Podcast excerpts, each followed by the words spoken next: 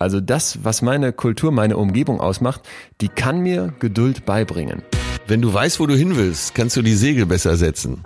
An allen Ecken und Kanten dafür gesorgt wird, dass ich als ungeduldiger Mensch mich hier immer wohler fühle. Es geht um Gelassenheit, Mut und Weisheit. Diese Idee, alles durchs Digitale ersetzen zu können, ist ein dermaßener Irrweg unserer ungeduldigen Zeit. Wer nicht sät, kann nicht ernten. Und äh, bis zur Ernte braucht man Geduld. Betreutes Fühlen. Der Podcast mit Atze Schröder und Leon Windscheid. Da sind wir schon wieder, ne? Ja. Irgendwie Trotz, trotz dieses Lockdowns habe ich das Gefühl, die Wochen, äh, die, die fliegen weiterhin. Vielleicht ein bisschen langsamer als sonst, aber sie, sie, die Zeit rast. Ist das immer noch, ist das immer noch so, oder? Ja, ich habe ich hab keine Ahnung, wie ich das sonst alles geschafft habe. Also ich habe jetzt so einen Rhythmus, der mich schon voll fordert, obwohl nicht viel los ist. Ganz große Klasse. Ich bin, ich bin total begeistert. Die Ruhe selbst, neuneinhalb Stunden, stramm geschlafen. Stark. Guten Morgen, mein lieber Leon. Ja, guten Morgen. Äh, Bonjour. schön, schön Bonjour. äh, den werten Atze Schröder hier wieder in meinem Ohr sonor äh, scheppern zu haben. Ich freue mich sehr. Äh, wie, wie fühlst du dich? Was ist dein Gefühl? Ruhe, du hast fast schon, fast schon gesagt. Ja, vielleicht die halbe Stunde zu viel geschlafen. Äh, verpeilt glücklich. Ähm, kuschelig ist das Gefühl des Tages. Nüchtern betrunken klingt so fast ein bisschen so. Ja, also nüchternes Glimmern. Alkohol wird dieses Wochenende keine Option sein. Ah, okay. Dafür ist äh, die Verpeiltheit noch zu groß und aber mal wieder von Glück durchströmt. Das ist ja Jetzt hier schau aus dem Fenster über die blühenden Bäume in den blauen Himmel. Das ist alles so schön, auf der Welt zu sein. Wie geht's dir denn? Was ist dein Gefühl? Ich bin auch, ich glaube, ich habe letzte Woche schon ausgeglichen gesagt und hätte es jetzt äh, fast wieder gesagt. Allerdings deswegen fällt es mir auf, weil ich am An Anfang dieser Woche sehr aufgerieben, sehr fertig irgendwie war. Ich bin an dem Buch dran, wie du weißt, und das ist eben ein Auf und Ab der Gefühle, wie auch wahrscheinlich jeder, der schon mal Text schreiben musste oder Ja. wollte, weiß. Mal läuft das, mal läuft das gar nicht. Und Anfang dieser Woche war wirklich äh, große Verzweiflung. Ich habe das Gefühl, du packst das nicht und nicht in den vorgegebenen Zeiten und das stresst dich und da ist irgendwie der Knoten und äh, ich komme so gar nicht vorwärts und dann habe ich äh, dem Rat eines guten Freundes äh, folgend mal einen anderthalbstündigen strammen Spaziergang draußen durch die Sonne gemacht ähm, und das war wirklich ja, klingt jetzt so platt, aber es war wieder mal so ein, so ein das, das, der gordische Knoten, der dann zerschlagen wurde. Ne? Ich kam zurück und merkte, so, da hast du jetzt mal echt was sortieren können. Der meinte, lass das Handy zu Hause, gar keine Ablenkung, geht, geht zwei Stunden draußen rum. Das habe ich gemacht und zwar durch äh, Münster, durch so Gassen und Wege, die ich sonst Ja. noch gar nicht kannte. Ne? Ich wohne mitten in der Altstadt und bin jetzt auch nur so im Umkreis von drei Kilometern geblieben, würde ich sagen. Aber es gibt ja dann durchaus mal hier noch eine Kirche, wo du mal noch irgendwie nicht durch diese kleine, durch dieses kleine Wegchen gegangen bist oder wo du noch mal nicht abgebogen bist. Ne? Und dann habe Ja, ich wirklich ja. an der A entlang einen Weg gefunden, wo ich noch nie war. Da kannst du dann schön in so Gärten reingucken, die ganz toll sind und äh, Hammer, Hammer. Man will ja immer weg und in andere Städte und oft habe ich das Gefühl, man war aber in den, in den Museen der eigenen Stadt war man noch nicht und da hat man längst noch nicht jeden Winkel erkannt, ne? Also das war Wir haben vor, vor ein paar Jahren haben wir mal in Münster mit unserem Stammtisch haben wir festgestellt, wir haben noch nie, alle noch nie eine Stadtführung in Münster mitgemacht. so. Ja, und Wurde umgehend gebucht und ein Bombenerfolg inklusive Volltrunkenheit. Ja. In meiner Meinung nach müsste ja jeder, der äh, irgendwo wohnt, äh, Stadtführer für seine Stadt sein können. Aber wenn man mal überlegt, ne, was weiß ich über Münster, wie lief das hier ab, was könnte ich meinen Eltern erzählen, wenn die zu Besuch kommen, was im. Domviertel war und was ich übers Mittelalter, nix. So, dabei gibt es natürlich extrem viel zu erzählen. Und wenn du in eine andere Stadt fährst, ist das immer das Erste, was du machst. Du ziehst dir alle Sehenswürdigkeiten rein, informierst Ja. dich, um nachher berichten zu können. Und vor der eigenen Haustür hast du keine Ahnung. Wie gehst du vor, wenn du in einer völlig fremden Stadt bist, weltweit? Du bist jetzt meinetwegen morgen in Shanghai. Ich bin äh, ein ganz großer zu Fußgänger. Ich habe das Ja. mal irgendwo äh, in einer Dokumentation von Architekten gehört, dass die auch durch so eine Stadt erstmal laufen. Äh, man könnte jetzt denken, die fliegen mit dem Hubschrauber drüber, um so einen Überblick zu bekommen, wie das Stadtbild so ist, aber das ist ja Quatsch, weil du möchtest ja als, du baust die Stadt ja für Menschen und die müssen ja ein Gefühl dafür bekommen, wie die Gebäude aufeinander wirken. Und für mich ist das eigentlich auch der, Äh, der Kernpunkt, das mache ich sehr gerne und abgesehen vom Laufen bin ich großer Fan davon, da kann man ja meistens googeln, äh, sich so eine Buslinie oder so eine Bahn, S-Bahn-Linie Ja. rauszusuchen, die irgendwie so äh, erstmal grundsätzlich da lang fährt und nicht dann in so einem blöden Hop-on, Hop-off-Touri-Bus ne, äh, mit, mit Chinesen Ja. und Durchsage, sondern äh, ganz, ganz, ganz mit allen, mit allen, die da wohnen. Du willst die Stadt ja eigentlich so kennenlernen, wie sie, äh, wie sie wirklich ist und nicht diese Draufsicht. Äh, Du hast jetzt äh, Hop on Off so verteufelt. Ich finde, äh, klar ist ja natürlich so ein bisschen peinlich da mit den Super-Touris. Äh, Man selber ist ja keiner, da sind wir uns ja einig, da durch die Stadt zu fahren. Aber man kriegt so die Grundinformation. So, dann suche ich mir anschließend den höchsten Punkt der Stadt, äh, meistens den Turm, also ganz anders als die Architekten, um äh, für mich ein Gefühl zu kriegen, wo liegt welches Viertel. Also ich habe Ja. dann schon eine Karte dabei und dann kann ich für mich immer einordnen, wo ich gerade bin, wenn ich so in den Vierteln unterwegs bin. Und das habe ich so über Jahre gemacht und immer einen ganz schnellen Überblick gekriegt über die Ah, Städte. Das ist gut, da bin ich ganz anders. Äh, mit Karten sowieso bin ich der allerletzte Vollidiot. Ich musste jetzt äh, vier Wochen hintereinander immer wieder nach Köln zu diesen Aufzeichnungen von Wer wird Millionär, wo ich gerade so eine Art Zusatzjoker sein darf, weil die kein Publikum haben können. Du Ja. musst nicht glauben, dass ich nach, ich weiß jetzt nicht, wie oft ich da schon war, bestimmt zehn oder zwölf Mal, dass ich den Weg kenne. Ich muss jedes Mal mit, mit Google Maps fahren und sehe das auch nicht mehr als was Positives an, mir das überhaupt zu merken. Also auch in einer fremden Stadt, äh, wenn dann Google Maps, aber noch, noch viel lieber eigentlich äh, treiben lassen. Also einfach rumlaufen. Aber das ist der äh, Generationsunterschied. Ne? Mag sein. Ich als derjenige, der über ein halbes Leben immer mit dem Stadtplan auf dem Schoß durch die Gegend gefahren ist, äh, bin natürlich mehr daran gewöhnt, gewöhnt so in äh, Karten zu denken. Als ich in, in Teheran war, äh, habe ich es total genossen zu sagen, ich laufe, die Stadt ist so riesig, ne, äh, da, da kannst du gar nicht durchsteigen. Wenn du da auf den höchsten Punkt gibst, da gibt's diesen riesigen äh, Fernsehturm, auf dem ich war, äh, dann Ja. siehst du nicht mal weit genug, weil es so viel Smog gibt, dass du irgendwie einen Überblick bekämst. Die Stadt ist auch viel zu riesig. Also wirklich durch die Straßen laufen. Also man könnte auch, äh, nicht bis zum Horizont sehen, so wie Smog ist da. Nee, nee. Du kannst froh sein, wenn du noch die Autos unten fahren siehst. Echt, so schlimm ist das? Ist, ist ganz schlimm. Da habe ich ja die erste Erfahrung gemacht mit Maske, mit Mundschutz, die ganze Zeit rumzulaufen. Lange vor Corona, wenn man so will.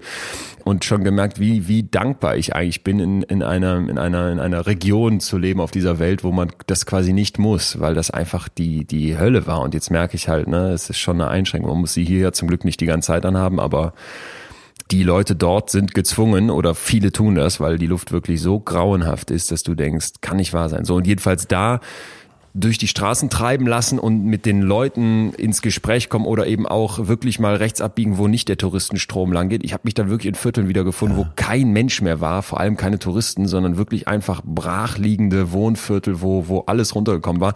Und aus meiner Sicht ist das deswegen so interessant, weil du einen, einen, einen echteren Einblick bekommst. Ja.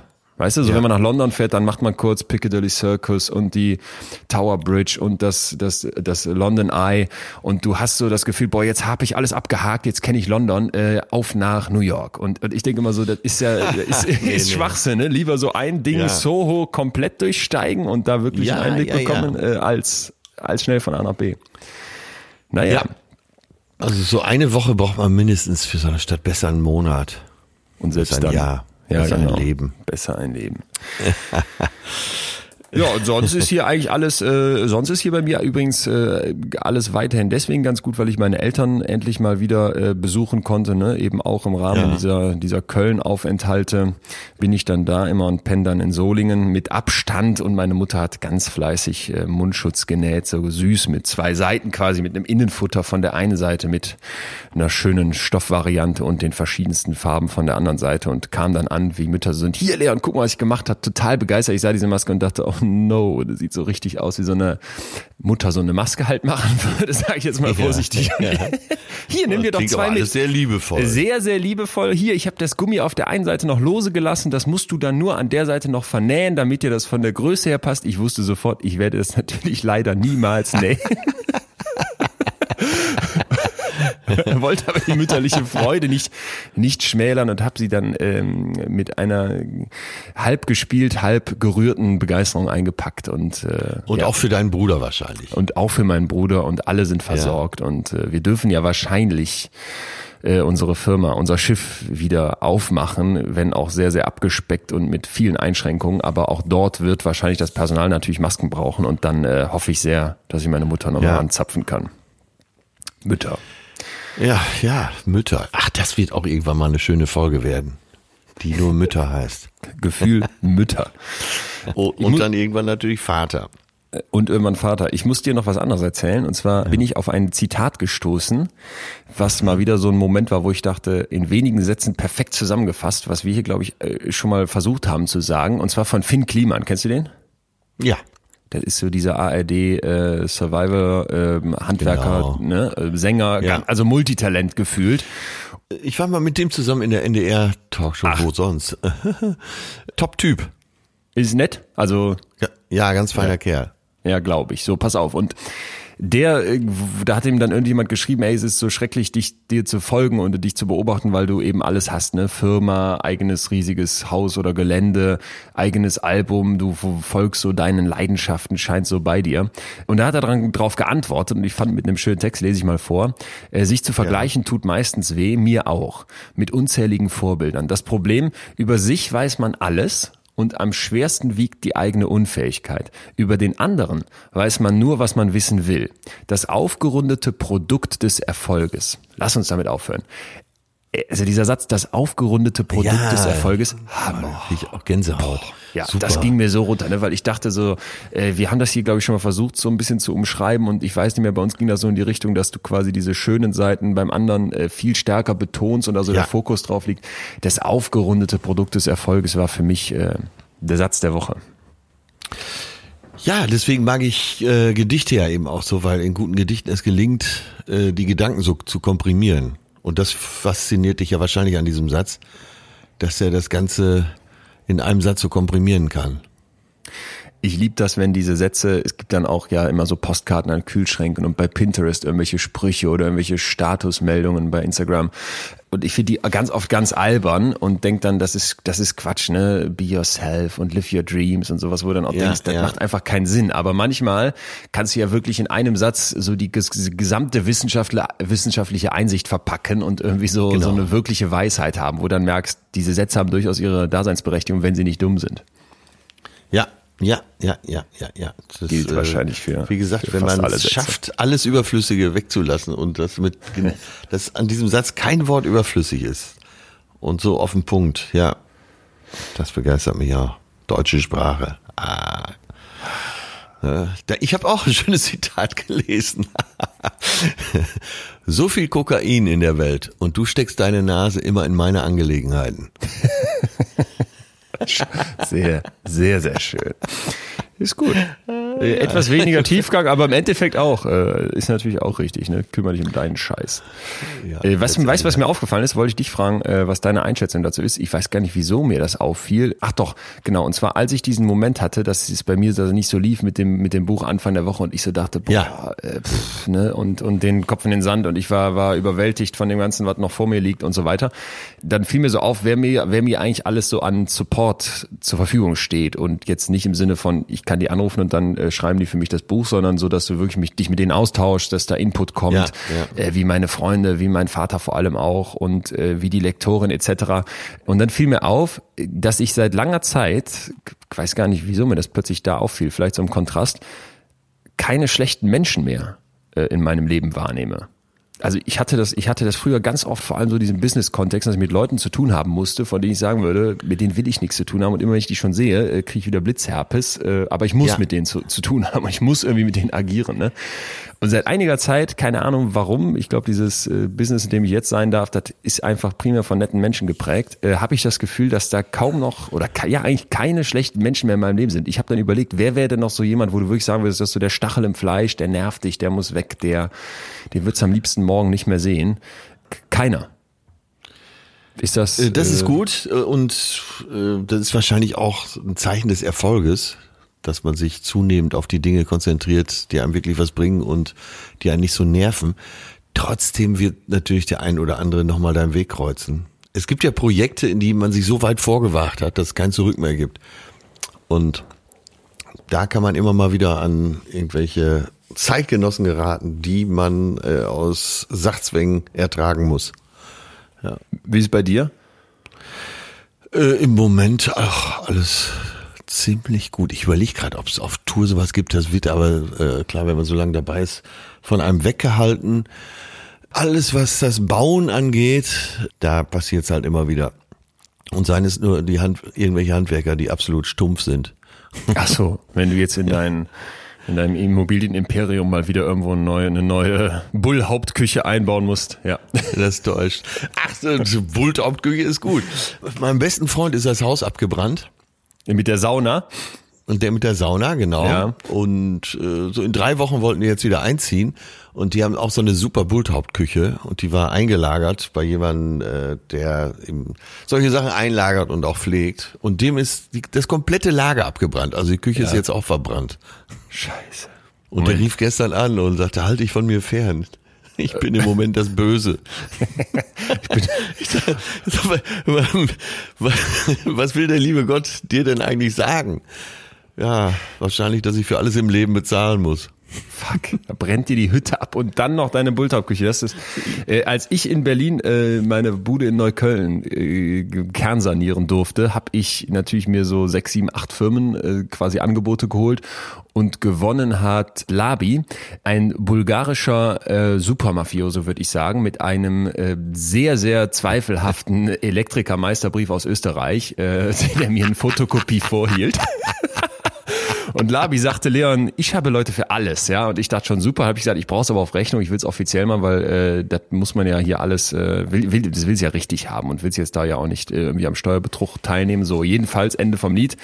Bude ist eigentlich super geworden, bis aufs Badezimmer Vollkatastrophe. Und da hatten die dann Fliesen gelegt, wo ich gesagt habe, ich will eine Boden, so eine, so eine bodentiefe Dusche. Also ich will auf den Bodenfliesen duschen, die müssen natürlich schräg sein zum Abfluss hin. Das hat nie andersrum gefliest, sodass das Wasser, Wasser komplett ins Zimmer floss. Ich war aber in der Zeit im Urlaub, weil die zu langsam waren und der Urlaub dann quasi schon kam, bevor ich, ja, bevor es abgeschlossen war. Und dann musste ich eine, ein riesiges Improvisorium da herstellen. Dann habe ich nochmal so eine Profifirma kommen lassen, die meinte, okay, Bad ist eine Komplettkatastrophe, müssen wir alles abreißen. Dann habe ich einmal einen deutschen Elektriker kommen lassen, der hat sich das angeguckt, rastete aus, äh, schmiss einen AfD-Spruch nach dem nächsten. Das war vielleicht der letzte schlechte Mensch in meinem Leben. Über die bulgarischen Elektriker. Ja, siehst du, aber im Zusammenhang mit Bau natürlich. Natürlich. Und musste alles neu machen. Aber weshalb ich das erzähle, weil ich dort auch eine Küche dann brauchte und als dann alles irgendwann fertig war, zog ich also so als ähm, Ex-Millionär äh, total überzeugt in so eine Bulltaub-Filiale und sagte, pass auf hier meine Küche, das wären drei Meter lang. Also Spüle, das muss ein bisschen kompakt werden. Und dann dachte ich, bei drei Metern kannst du ja mal da hingehen. Sagt er, guckt er mich an, gar kein Problem. ja, äh, 12.000 Euro, äh, dann machen wir Ihnen das wunderschön fertig. Nun brauchen Sie noch die Oberschränke? Dann dachte ich, wie, die sind bei 12.000 Euro noch nicht dran. Dann habe ich auf äh, dem Absatz kehrt gemacht und bin zu Ikea gefahren und habe mir quasi selber eine Küche aus Ikea-Schränken und Sehr Holzplatten vernünftig, gebaut. sehr vernünftig. Mit einem grohe Wasserhahn vom Flohmarkt. Weil, also 12.000 Euro für drei Meter Küche, ich weiß nicht, wie es bei deinem Freund läuft, aber das wäre bei mir nicht drin. Mich haben immer die am meisten beeindruckt, die dann so eine zusammengewürfelte Küche hatten. Äh, eben auch sinnvoll natürlich, auch sehr funktionell und äh, äh, passt alles äh, und auch alles da. Aber ich glaube, so eine Bulltop-Küche, ich habe das mit Till schon mal in unserem äh, bei unseren zärtlichen Cousinen behandelt, das Thema. Wenn du irgendwo reinkommst und da steht eine Bulltop-Küche, dann ist die Beziehung auf jeden Fall am Ende. Ja, Das ist so die, die, eine Bulltop-Küche, ja. äh, also so eine teure Küche, sagen wir mal, und Bulltop steht, äh, glaube ich, so als Speerspitze dafür. Äh, die teure Küche ist die letzte Ausfahrt vor der Hölle. Danach ist, hilft selbst ein Tanzkurs nicht mehr. das, da ist ga- ganz viel dran. Wenn du die brauchst, und die haben ja, glaube ich, extra Ja. so Wasserhähne, dass man sie auch sofort erkennt. Da steht ja jetzt nicht die Bulltop drauf, wie auf so einem Gucci-Pulli. Und Ja. Da glaube ich auch, da hast du echt Und das sind immer, äh, da- es ist immer dieselbe Geisteshaltung, die dahinter steckt. Und du, äh, du kommst irgendwo rein und weißt, das steht, äh, okay, ich verallgemeiner jetzt, aber komm, ich bin ja auch für den Comedy-Part äh, zuständig und es soll ja auch unterhaltsam hier sein. Naja, je, je teurer die Inneneinrichtung, desto schlechter die Beziehung. Sag ich jetzt mal so als Gleichung, steht Hammer. im umgekehrten Verhältnis. Ich wette auch auf hohe, hohe Korrelation. Äh, gefällt mir sehr, sehr gut. Gefällt mir gut. Ich bin heute noch, heute Morgen zu verpeilt, um so einen riesen Fass dahingehen aufzumachen. Aber können wir vielleicht demnächst mal. Vielleicht können wir mal so eine Folge machen, die heißt Vorurteile. Und da kann ich ja, und da können wir beide alles rauskloppen und sind allein durch den Titel schon abgesichert. Und, und müssen uns nicht, nicht vorbereiten, ausnahmsweise. Äh, es würde mir sehr gut gefallen. Ja, wunderbar. Wir haben natürlich heute wieder ein Thema für euch, äh, werte Hörerschaft da draußen, vorbereitet und äh, dürfen uns auch erstmal wieder ganz herzlich bedanken, dass ihr uns zur letzten Folge Männlichkeit so viel Feedback geschickt habt und auch so differenziertes Feedback. Also war schon. Wie würdest du die Folge in äh, Nachbetrachtung beurteilen? Gut, also das war jetzt auch ja. nicht mein Fazit, sondern eben das haben ganz viele geschickt. Mir hat die Folge sowieso gefallen, aber es haben die, der Großteil der Leute hat sich sehr positiv geäußert.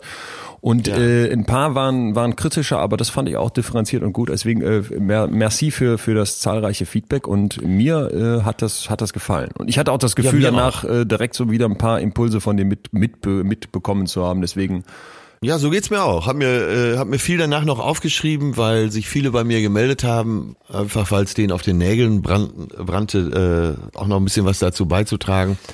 Super interessant, ja, aber war ja vorauszusehen. Also so beim Thema Weiblichkeit haben wir ja sehr viel Echo, viel mehr Echo noch bekommen. Männlichkeit, wie wir schon sagten, ist sehr diffus äh, in der Ansicht aller und äh, ja interessant. Aber mir gefiel eben auch das Fazit, was wir letztendlich gezogen haben und auf die, dass wir gekommen sind, dass es um Menschlichkeit geht und dass man eben als Mann seine weibliche Seite auch benutzen sollte. So. Und diese Woche dürfen wir dann das Thema, was jetzt mein Wunschthema war, ich weiß leider nicht, ob sich das noch jemand anders äh, von den Hörern gewünscht hat. Wir lesen ja eure Wünsche die ganze Zeit durch. Ich nicht. Du nicht. Du liest die nicht durch oder du hast die nicht gewünscht? Nein, ich habe es mir nicht gewünscht. Ja, ich habe es mir gewünscht, äh, weil es mir wirklich äh, schon lange unter den Nägeln brennt. Und zwar äh, Geduld. Ich Geduld, bin gespannt. Geduld. Ja, ich habe hier äh, wirklich, also ich äh, darf mal eben sagen, äh, vielleicht passt das sogar ganz gut als Einleitung dazu. Mir hat das gar nicht so viel gesagt, klar, so die landläufigen Meinungen zum Thema Geduld habe ich natürlich auch, habe aber gedacht, es gibt nicht viel her, habe versucht mir einiges zusammenzusuchen, hier liegt nicht viel. Und glaube, dass der Psychologe da viel mehr mit anfangen kann als der Straßenphilosoph, der ich ja nun mal bin, weil äh, am Ende stehe ich jetzt mit dem großen Fragezeichen da. Geduld, wo kommt es her, warum, was mhm. ist äh, was ist der Sinn von Geduld? So.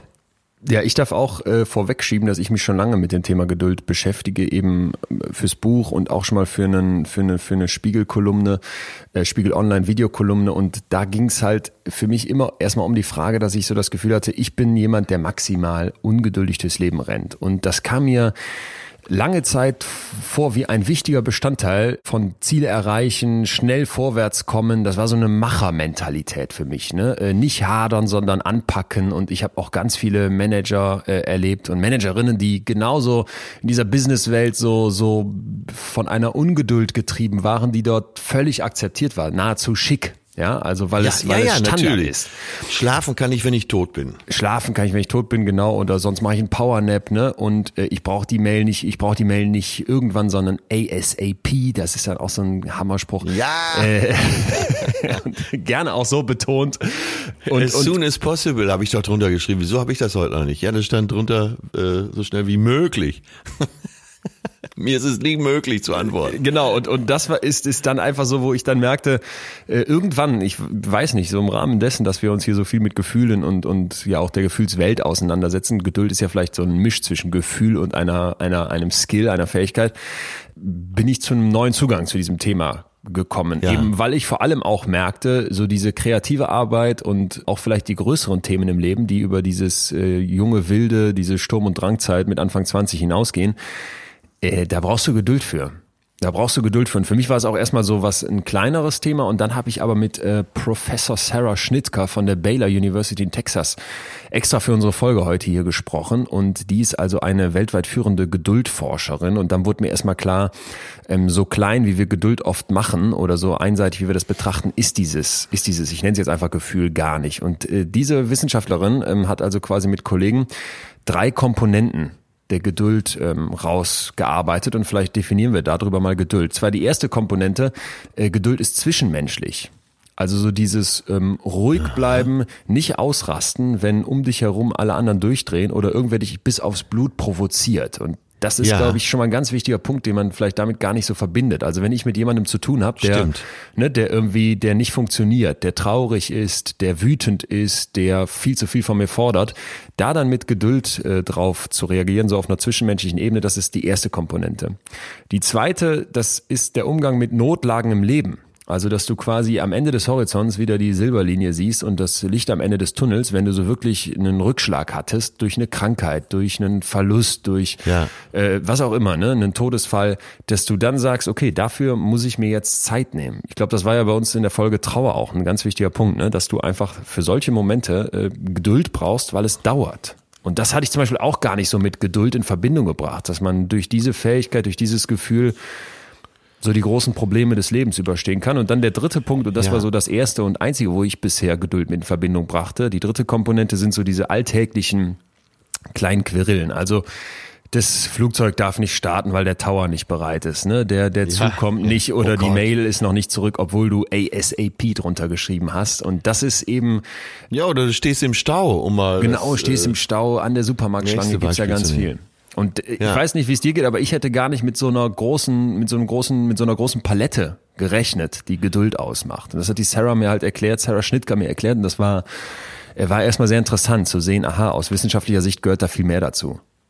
Ja, und da ist, deswegen war ich relativ schnell eben bei der Frage, was soll das?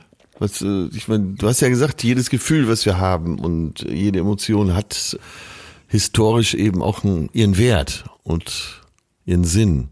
Ja. Wofür brauchen wir? Warum brauchen wir Geduld? Um nicht verrückt zu werden? Ja, pass auf, hochinteressante Frage. Ich dachte auch erstmal, die meisten unserer Gefühle, wie jetzt Angst, Hunger, eine Art von Zuneigung, äh, sind sehr, sehr alt.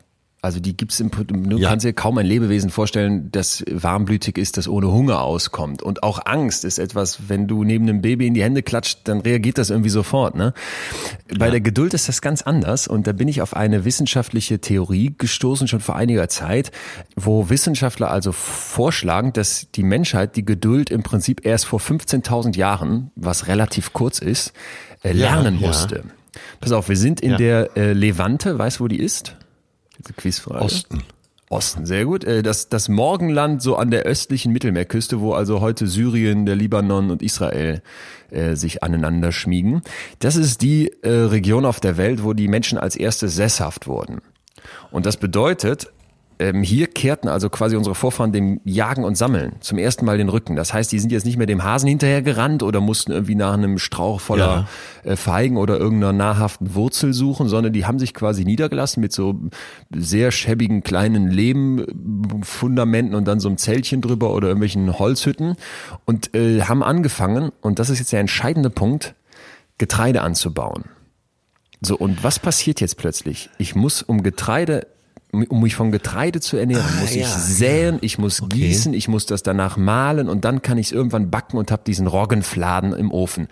Das bedeutet, wir haben hier eine kulturelle Revolution, die für die Menschheit ganz wichtig war, aber wir haben auch eine psychisch komplett neue Erfahrung, denn nach so einer Jagd, da dreht sich ja der Hase abends überm Feuer und knuspert und duftet, ne, Ja. sofort. Äh, beim, beim Ackerbau muss ich Geduld lernen. Denn das dauert einfach Monate, bis ich was bekomme. Ja, interessant. Ich wusste, was- dass sowas auftaucht, wenn du darüber referierst. Ja. Ich hätte das nicht, ich hätte das, ich hätte das auch erstmal damit nicht so in Verbindung gebracht, dass man das so historisch festmachen kann. Und jetzt wird es nochmal richtig Ja. spannend. In dieser Region und vor allem aus dieser Zeit sind die ersten Schamanengräber bekannt. Also Schamane, ne, ist klar, Ja, das waren ja. so die ersten religiösen Führer und da haben die also vor, vor, mit einer Zeit von vor 12.000 Jahren eine Schamanin ausgegraben, äh, die dort lag und die hatte so die typischen weltweit auch sonst in Ausgrabungen gefundenen Utensilien dabei, irgendwie so einen Leopardenschwanz, eine kleine Schüssel mit Muscheln, einen Mörser, das lag alles um die drumherum, ne, das Horn, das, das, das, das Horn von einem Ochsen und solche Dinge, Ja. die so was Mystisches haben. Und die Idee der Wissenschaftler war jetzt zu sagen, Damals, als die Menschen plötzlich lernen mussten, so eine Impulskontrolle auszuhalten, Geduld, das Abwarten, Ja. völlig neue Erfahrungen, da brauchten die was Höheres, was die irgendwie dazu motiviert. Und ich finde, das macht total Sinn, weil wenn man sich alle anderen, ne, wenn Ja. man sich alle anderen großen Religionen anguckt, dann merkt man sofort, Hinduismus und Buddhismus, also alles Fernöstliche. Da ist dieses Meditieren, dieses Abwarten, dieses ruhige irgendwie Kern des Ganzen. Aber auch bei den Juden, bei den Christen und den Muslimen Ja, ist ja, Geduld überall. die zentrale Fähigkeit von ja, Gott. ja, ja, ja, das ist wirklich unglaublich. Äh, bei der Recherche bin ich auch äh, dauernd auf die Religion gestoßen und das Wort Geduld hat in allen Religionen einen sehr hohen Stellenwert. Das ist wirklich, äh, also der Langmut zum Beispiel, äh, aber eben auch das Abwartende und äh, tja, was du sagst, ist ja dann eher auch das Planende. Also du kannst nicht ernten, wenn du nicht säst. Das hat man irgendwann gelernt. Äh, wahrscheinlich sind die ersten Lagerhäuser, also im weitesten Sinne dann erst entstanden, die erste Bevorratung und äh, für all dies musst du ja einen äh, lang, längerfristigen Plan haben. Und Geduld gehört eben auch zum langfristigen Plan dazu. So, und äh, da finde ich, wird ja dann auch schon klar, wenn also die Kultur einer, einer, einer bestimmten Spezies komplexer wird, wie jetzt bei uns Menschen, dass wir uns niederlassen, dass die Communities größer werden, ne? dass wir mit äh, plötzlich Zeitmanagement im Prinzip umgehen müssen, Ja. dass hier die Geduld notwendig wird. Denn erstmal aus Sicht der Evolution macht Geduld nicht so wirklich viel Sinn. Das Tier greift nach irgendeinem Futter und hat das sofort. Also Ungeduld zu erklären ist relativ einfach. Du möchtest maximal viel Energie und dich so schnell wie möglich, so oft wie möglich fortpflanzen. Geduld hingegen ist deutlich schwieriger zu erklären. Das ist vielleicht so das Eichhörnchen das einzige Beispiel, wo du sagen kannst, okay, das vergräbt bis zu 30.000 Nüsse oder Samen und holt die dann irgendwann wieder. Aber das macht das ja aus so einem sehr rudimentären Trieb heraus. Ne? Wirklich ge reflektierte Geduld kriegst du eben erst als Lebewesen, das im Prinzip über die Zukunft nachdenken kann und muss. Genau, und dann scheint aber, wenn man äh, das so sieht, dann scheint eben das auch so ein Überlebenskonzept zu sein. Geduld gehört zu einem Überlebenskonzept. Ja, definitiv. Und ist essentiell Und so. äh, Und was ich eingangs äh, fragte, wo, wofür brauchen wir Geduld? Wir brauchen Geduld fürs Überleben. Da kommt's Ja. her. Total. Ja, total. Was ich hochspannend finde, ist, wenn man sich mal anguckt, wie es eigentlich mit unseren nächsten Verwandten aussieht, ja. Also, wo man vielleicht nochmal so ein Indiz raus, rausziehen kann, dass die Geduld uns von der Natur nicht in die Wiege gelegt wurde, sondern dass man es sich wirklich aneignen muss. Denn wenn man Affen im Labor quasi vor so eine Wahl stellt, ja, du kriegst jetzt eine kleine Futterbelohnung oder wenn du etwas wartest, eine deutlich größere. Das kann man ihnen ja beibringen mit so Hebelchen, auf die die dann drücken, ne? Und dann kommt entweder nach einer Sekunde eine, eine, eine Banane vereinfacht gesagt oder nach, nach einer halben Stunde kommen sechs Bananen. Mir kommt gerade in den Sinn, Ja. also deine Beispiele mit den Affen, äh, eben auch mit den Kapuzineräffchen, die kommen ja immer auch bei dir im Live-Programm so gut an. Äh, bei dir wäre es vielleicht langsam wirklich angebracht, eine eigene, äh, so ein eigenes Affengehege zu haben. würde ich, würde ich, nachdem ich äh, Joe Exotic und Tiger King äh, geguckt habe, nicht mehr aushalten können. Irgendwelche, irgendwelche Tiere. Wahnsinn. Nein, nein, nein, da bin ich raus. Du bleibst bei deinen Barbie-Puppen. Wäre Ja. hochspannend. Ich behalte mir die Barbie-Puppen. Und ähm, jedenfalls, wenn du diese Affen dir aus den Studien, die ich dann lese, weil ich kein Affengehege habe, äh, dir anguckst, dann können die immer nur einen sehr, sehr kurzen Augenblick das aushalten. Also wir reden hier von Minuten ne? und nicht von irgendwie Tagen oder wirklich Ja. langer Zeit.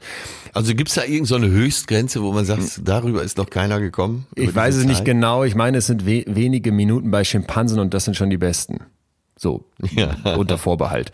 Jedenfalls längeres Warten, was ja dann echte Geduld zeigen bedeuten würde, das schaffen die nicht. Ne? Und jetzt kommt der spannende Twist an der Geschichte mit den Affen. Es gibt aber Unterschiede zwischen den Arten. Also die Schimpansen, okay, die können sowieso besonders lange, weil die auch so ein sehr, sehr ausgebildetes Hirn haben und sehr reflektiert äh, eben agieren können. Aber äh, zwischen Weißbüscheläffchen und Listaffen gibt's auch einen entscheidenden Unterschied. Und zwar haben Wissenschaftler sich die angeguckt, wie lange können die so jeweils in solchen Experimenten mit Geduld aushalten und haben festgestellt, dass die Listaffen durch, deutlich kürzer, deutlich weniger Geduld aufweisen als die Weißbüscheläffchen. Und dann haben die sich die Lebensbedingungen dieser beiden Arten angeguckt und haben festgestellt, die Listaffen müssen von Insekten leben. Also die machen mit einer hastigen Bewegung, Ja. greifen die irgendwie nach so einer Libelle oder was die sonst fressen. Während Ja. die Weißbüscheläffchen äh, Baumsäfte wie so Harze oder so gummiähnliches Ah, ja, Zeug konsumieren. Und da musst du ja im Prinzip auf jeden Tropfen Harz warten. Das heißt, der muss da langsam aus dem Baum kommen und dann kannst du da Ja. einmal ablecken, ne? Und dann musst du wieder, weiß ich nicht, wie lange warten, bis der nächste Tropfen kommt. Da ist wieder so ein tolles Beispiel, herrlich. Ja, und das zeigt doch, und das war für mich die, die entscheidende Einsicht an der Stelle, Ja. die Ja. Umwelt, also das, was meine Kultur, meine Umgebung ausmacht, die kann mir Geduld beibringen. Und das finde ich ist halt das, was ja auch bei uns Menschen sichtbar wird. Ja, Ne? Du ja. hast plötzlich den Ackerbau, du hast plötzlich komplexeres Zusammenleben, komplexere Kultur und brauchst Geduld. Und dann, um das zu schaffen, beziehst du die in deine Religionen ein. Und wenn man es jetzt mal ganz spitz zu, zu zusammentreibt, dann könnte man ja sogar sagen, die Religionen wurden erfunden, um sowas wie, äh, wie Geduld überhaupt aushalten zu können. Genau, und man kann das ja auch oft darauf zurückführen, äh, das eben äh, fast um die um die Leute in Schach zu halten, wenn man es jetzt mal negat ganz negativ Mhm. ausdrücken will. Aber äh, eben, wenn du den Leuten Hoffnung gibst und einen Leitfaden, dann ist das Leben wahrscheinlich äh, besser zu konzeptionieren. Ja. In unserer Kultur, vielleicht sogar in allen Kulturen, hat man ja auch von jemandem, der geduldig ist, eher den Eindruck, dass er weise ist, als von jemandem, der so hektisch und äh, druckvoll ist, Findest du das? finde ich. Ich empfinde das so, ja. Also alle Menschen, die ich für weise und schlau halte, sind doch eher gelassen. Jetzt sagt man, Erfolg macht gelassen, so als als Volksweisheit. Da ist natürlich auch was dran, dass sie die sich zurücklehnen und versuchen den ganzen Wald zu sehen und nicht nur die paar Bäume, vor denen sie stehen, wahrscheinlich insgesamt auch den besseren Plan haben. Du kannst ja da scheiße ich schon wieder mit meinen Zitaten. Wenn du weißt, wo du hin willst, kannst du Ja. die Segel besser setzen Ja. und, und den Wind besser einfangen. Ja, nicht die Stumpfe drauf losrennen. Ach, guck mal, jetzt kriege ich hier richtig Spaß an dem Thema. Ist das denn, äh, ich habe hier eine Zuschrift vorliegen und die wird mich dann gleich mal deine Einschätzung zum Thema auch Alter diesbezüglich und Weisheit eben interessieren. Hier hat uns ein Hörer geschrieben, ich merke, dass ich heutzutage mit 40 mehr Geduld habe als noch vor 10 Jahren. Ich habe gelernt, dass manche Dinge und Entscheidungen Zeit brauchen und ich es jetzt besser aushalten kann, abzuwarten. Ja. Ich predige das meinem zwölfjährigen Sohn immer, weil ich Ja. an ihm sehe, dass er so gar keine Geduld hat. Ne? Und da ist auch mein Gefühl, so dieses Alter, das war ja bei mir auch die Erfahrung, jetzt zehn Jahre später als mit Anfang 20. Ja. Ich werde dadurch auch geduldiger. Würdest du das, würdest du das so unterschreiben? Würde ich unterschreiben. Man sagt ja auch Kopflosigkeit. Er er ist kopflos einfach losgerannt. Und meistens waren ja die, die dann da sitzen geblieben sind und sich erstmal die ganze Situation durchdacht haben, waren ja am Ende die erfolgreicheren. Die Dinosaurier sind ja auch nicht an der Größe kaputt gegangen. Die hatten einfach keinen Plan. Problem für mich ist aber, dass ich das, dass ich gleichzeitig zu dem, genau, ich teile diese Einsicht auch, dass ich, das, dass ich den Eindruck habe, okay, mehr Geduld ist eigentlich weise. Und es gibt ja auch diese unzähligen Sprichwörter, ne? Irgendwie Rom wurde nicht an einem Tag erbaut, gut Ding will Weile haben und und und und. Gut. Ding will Weile haben. Da ist ja auch schon eine Menge drin, ja. Aber merke eben doch, und das habe ich ja eben schon mal angerissen, auch aus dieser Businesswelt vor allem, dass die Welt aus meiner Sicht eine unglaublich ungeduldige geworden ist. Ja, darauf wollte ich ja hinaus. Guck mal, durch diesen äh, Lockdown, den wir jetzt haben, Ja. merken wir doch erstmal, wie überpowered alles war. Wenn ich vor einem Jahr gesagt hätte, Leon, äh, hast drei Tage Zeit, wir fliegen morgen Mittag nach New York. Kein Problem. Du konntest alles kaufen. Äh, selbst eine chinesische Schraube mit Linksgewinde hättest du in so einer Weltstadt wie Hamburg schnell gekriegt irgendwo. Sonst hättest du die schicken lassen. Und äh, per Express wäre sie am nächsten Vormittag da gewesen. Alles war möglich. Alles war möglich. Und jetzt eben vieles nicht mehr. Und ich finde dieses, äh, diese Besinnung empfinde ich sehr positiv. Ja, total.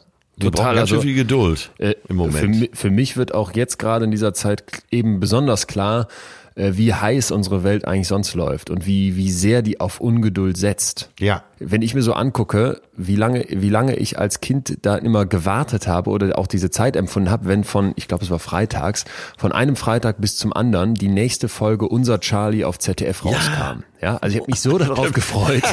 Schon wieder ein Affe. Schon wieder ein Affe. Es fing früh an. Und jetzt heute, Netflix-Serien. äh, Wir haben ja in der Folge Schlaf drüber gesprochen. Äh, Binge-Watching. Da kommt eine Ja. gesamte Staffel im Blog raus und du ballerst die hintereinander weg. Das, das, du bist nicht mehr gewohnt zu warten. Amazon äh, hier in Münster liefert Prime, also ist am nächsten Tag da. Muss man sich auch mal vorstellen. Ich klicke mittags und am nächsten Tag klingelt's und hier ist das Produkt. In Berlin und anderen Großstädten gibt's Amazon Now, da kommen die am selben Tag. Da bestelle ich morgens was und die sind nachmittags vor meiner Haustür. Und noch viel krasser, ich weiß nicht, ob du das kennst, ist Preventive Policing, Policing. Äh, Staaten wie die USA, China und auch Deutschland übrigens äh, jagen Verbrecher per Algorithmen, bevor sie Verbrecher werden. Ja, also es ja, gibt ein, das, äh, ja, da gibt's ich das schon erzählt? Film mit, äh, mit Tom Cruise. Äh, ich weiß nicht, Minority. Report, kann er das sein? Ist er das? Minority Report, genau. Und genau, da ge- gehen sie auch mit diesen Algorithmen vor und können, bevor ein Mord geschieht, können sie den Mörder verhaften, bevor er die Tat begangen So. hat. Und das ist keine, ist, ist, ist schrecklicherweise keine Science Fiction mehr, sondern es gibt das äh, israelische Startup Faceception, empfehle ich mal zu googeln, packen wir euch auch in die Podcast Description. Die werben also damit, dass die, äh, wenn du denen die Daten zur Verfügung stellst, zum Beispiel, weil du einen großen Platz in Essen filmst oder den Haupteingang vom Berliner Hauptbahnhof, dass die sagen, pass mal auf, wir haben so große Datenbanken und so viele Persönlichkeitseigenschaften von Menschen alleine äh, in Korrelation gesetzt, in Zusammenhang gesetzt mit deren Gesichtern, dass wir dir sagen können, mit welcher Wahrscheinlichkeit ein bestimmtes Gesicht, eine bestimmte Person bestimmte Charaktereigenschaften aufweist. Zum Beispiel Glücksspieler sein oder Intelligenz oder eben auch ähm, äh, Attentäter. verbrecherische, äh, genau, oder Attentäter, verbrecherische Eigenschaften. Das, das erklären die dort und bewerben die dort. Und das funktioniert. Das heißt, ich habe also, sehe jemanden, der mit hoher Wahrscheinlichkeit bestimmte Kriterien erfüllt und dann kann ich ihn einfach abholen und mal sicherheitshalber ein paar Monate festsetzen oder vielleicht mal vorher mit dem sprechen, obwohl er noch gar kein Verbrechen begangen hat und es vielleicht auch nie tun wird, sondern einfach aufgrund Ja. von Wahrscheinlichkeiten. Und für mich ist das so die reinste Form von Ungeduld, oder? Wir warten nicht mehr, bis das Verbrechen passiert ist, wir holen dich vorher ab. Ja, das wäre ja, sagen wir mal, ein positiver Aspekt. Also, wenn, Ja, äh, wenn die, Sicherheit- Wahrscheinlichkeit bei 100 Prozent wäre, ja, ist sie aber nicht. Und dann muss ich sagen, äh, ich bin auch kein Fan von Terrorismus, aber ich bin auch kein Fan davon, dass du sagst, wir haben irgendwann bei Firmen wie Faceception so viele Daten vorliegen, dass Ja. die anhand eines Fotos von mir sagen können, mit einer Wahrscheinlichkeit von 90 Prozent bist du Akademiker oder nicht, bist du drogenabhängig oder nicht und bist du Terrorist oder nicht. Ja, Diese ja. Welt möchte ja, ich natürlich. eigentlich nicht. Ja, natürlich. Äh, natürlich ist es äh, negativ, aber du hast jetzt gerade ein positives, positives Beispiel gebracht. Vor zwei Jahren war ich eingeladen zur WM, Fußball-WM nach Russland, war in St. Petersburg und Moskau und hatte mich deshalb im Vorfeld so ein bisschen damit beschäftigt, wie es denn da aussieht mit äh, Gewalt in den Stadien und so, weil es mich einfach interessiert hat. Und dann habe ich gelesen, der Geheimdienst hat im Vorfeld der WM die ungefähr 700 absolut beinharten Hooligans, russischen Hooligans, die auch weltweit gefürchtet waren, äh, sich rausgepickt und hat da Gefährdeansprachen durchgeführt. Jetzt äh, bleibt es jedem überlassen, sich das vorzustellen, wie so eine Gefährdeansprache in Russland abläuft. Ich habe immer vermutet, da kommen, so, Wasserschläuchen, Hunden und Tränengas. Wahrscheinlich. Tolles Gespräch. kommen wahrscheinlich so zwei Männer in äh, Trenchcoats und äh, legen dir Bilder von deiner ganzen Familie vor und sagen, es wäre doch blöd, wenn die jetzt plötzlich äh, in Sibirien in so einem Steinbruch arbeiten müssen. Das wäre doch alles blöd. Naja, und dann war ich in St. Petersburg äh, beim Halbfinale, in äh, Moskau beim Halbfinale. Keiner, nicht einer auch nur einen Schokoladenkrümel geworfen. Da, da war totale Sicherheit. Äh, Vor den Stadien standen äh, dunkle Busse mit äh, auch sehr dunklen Scheiben. Da möchte man auch nicht wissen, wer da drin saß. Das war dann auch so ein bisschen vorausgedacht, würde ich mal sagen. Krass. Ja, Da mussten die Hooligans sich gedulden bis zum nächsten großen Ereignis. die sonst aber äh, ungeduldige Welt. Ne? Und ich wirklich nehme es so wahr, dass an allen Ecken und Kanten dafür gesorgt wird, dass ich als ungeduldiger Mensch mich hier immer wohler fühle. Also nochmal an Schön, die äh, Liszäffchen und die Weißbüscheläffchen gedacht. Die müssen ja quasi durch ihre Umwelt lernen, Geduld aufzubringen oder eben auch nicht und vielleicht auch an unsere Vorfahren vor 15.000 Jahren in der Levante gedacht, die mussten auch lernen, Geduld aufzubringen und ich habe das Gefühl, das wird uns gerade wieder versucht abzunehmen und halte das für ganz gefährlich, weil ich das so als eine sehr oberflächliche Ja. äh, als einen sehr oberflächlichen Umgang mit Geduld wahrnehme. Also auf der einen Seite, wenn wir jetzt eine Welt hätten, wo keine Geduld nötig wäre, wie damals vielleicht bei den Jägern und Sammlern, dann kein Problem.